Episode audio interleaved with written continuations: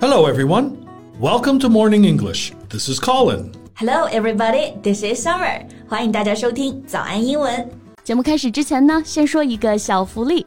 每周三，我们都会给粉丝免费送纸质版的英文原版书、英文原版杂志和早安周边。微信搜索“早安英文”，私信回复“抽奖”两个字，就可以参与我们的抽奖福利啦。这些奖品都是我们老师为大家精心挑选的，非常适合学习英语的学习材料，而且你花钱也很难买到。坚持读完一本原版书、杂志，或用好我们的周边，你的英语水平一定会再上一个台阶的。快去公众号抽奖吧，祝大家好运！Hey Colin。I remember in our previous podcast, we talked about women who marry into a wealthy family. Yeah, yeah. We also talked about um, marrying into the purple, uh, marry up, marry into money. Uh, what? Yeah. Uh, are we going to talk about that again? Another piece of celebrity gossip? Yeah, bingo, you're right again. 嫁入豪门这个表达呢，大家还记得吗？我们刚刚讲过，marry into money, marry into a wealthy family. 那今天呢，我们继续来看一看另一位和豪门有关的明星啊，她是吴佩慈，or we can call her Pace Wu. yeah, all right, all right. So what about her?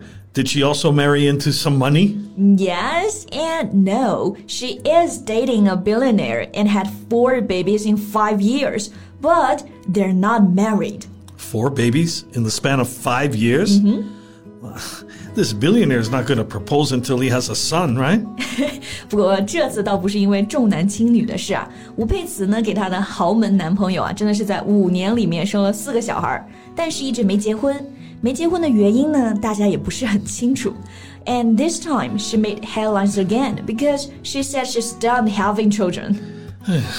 I'm done pretending to care about their gossip. Come on, we've only talked about this for one minute. All right, just kidding.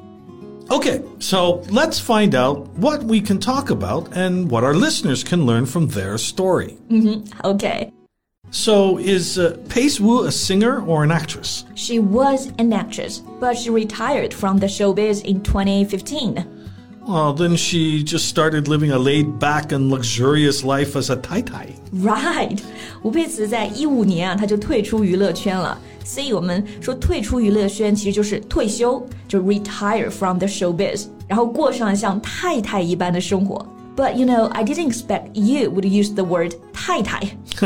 well, I know 太太 is a Chinese colloquial term for a wealthy married woman who doesn't work. Right. 这个太太就是有钱有闲又不用工作的女人，然后她们的生活啊就是 laid back and luxurious. Laid back 字面意思是这个身体往后躺的，就是那种很舒服的样子，对吧？所以 laid back 就是放松的、闲散的这个意思。It means calm and relax, seemingly not to worry about anything. Uh, like we can say a laid back attitude to life or enjoy a laid back lifestyle. Yeah, and they not only have time but also money, so their life is also luxurious. 我们平常常说奢华然后还有各种奢侈品都可以用到 luxury，然后形容词就是 luxurious。You know, one author describes Tai Tai as equivalent to the English term ladies who lunch. Ladies who lunch? This is the first time I'm hearing that. Yeah, it's not used very often in everyday conversation, but it's uh, quite specific and it fits Pace Wu perfectly. Here, lunch is a verb meaning to have lunch. So, ladies who lunch describes well off, well dressed women who meet for social luncheons. Wait a minute, another word. Luncheon? Oh, yeah, it's a formal word for lunch, like a charity luncheon, a ladies' luncheon. 哦，这个 luncheon 就是正式的午餐、午宴这个意思，从 lunch 变成 luncheon。所以刚刚 Colin 说这个 ladies who lunch 就是一个表达，意思就是说呢，一群整天聚在一起社交，然后吃饭的有钱又漂亮的女人。真的太形象了。因为就是吴佩慈自己在朋友圈或者是 ins 上晒各种和其他女明星模特吃饭的照片。So how do we use this phrase?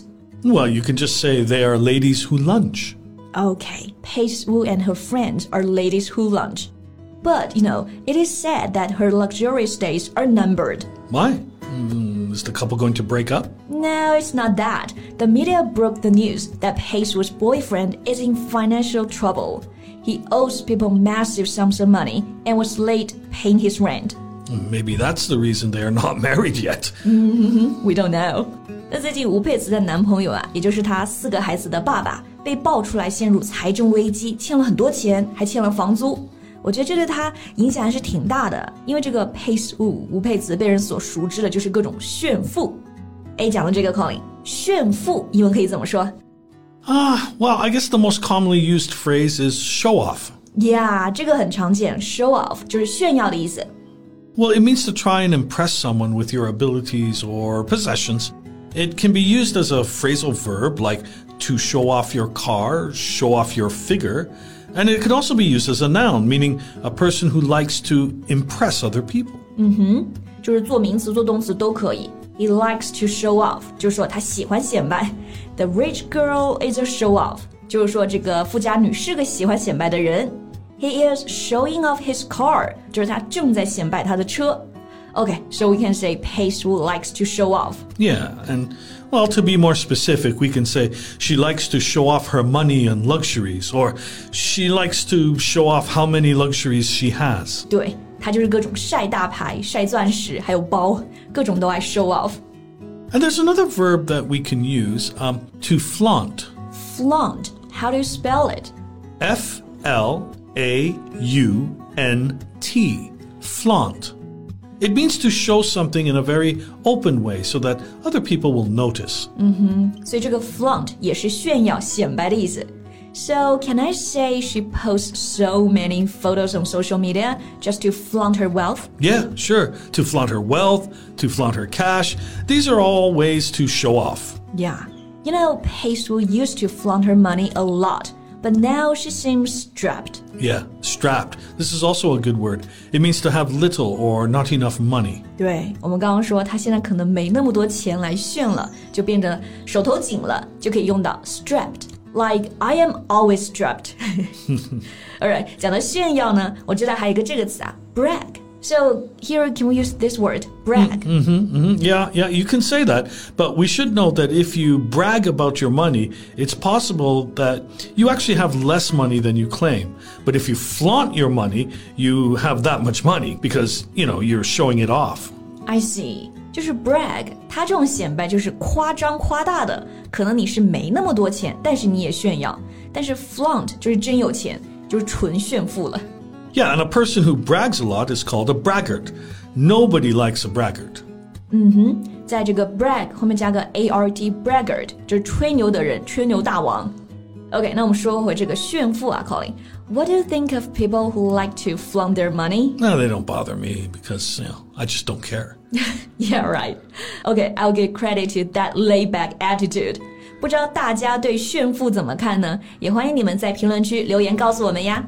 Well, that's all for today's podcast.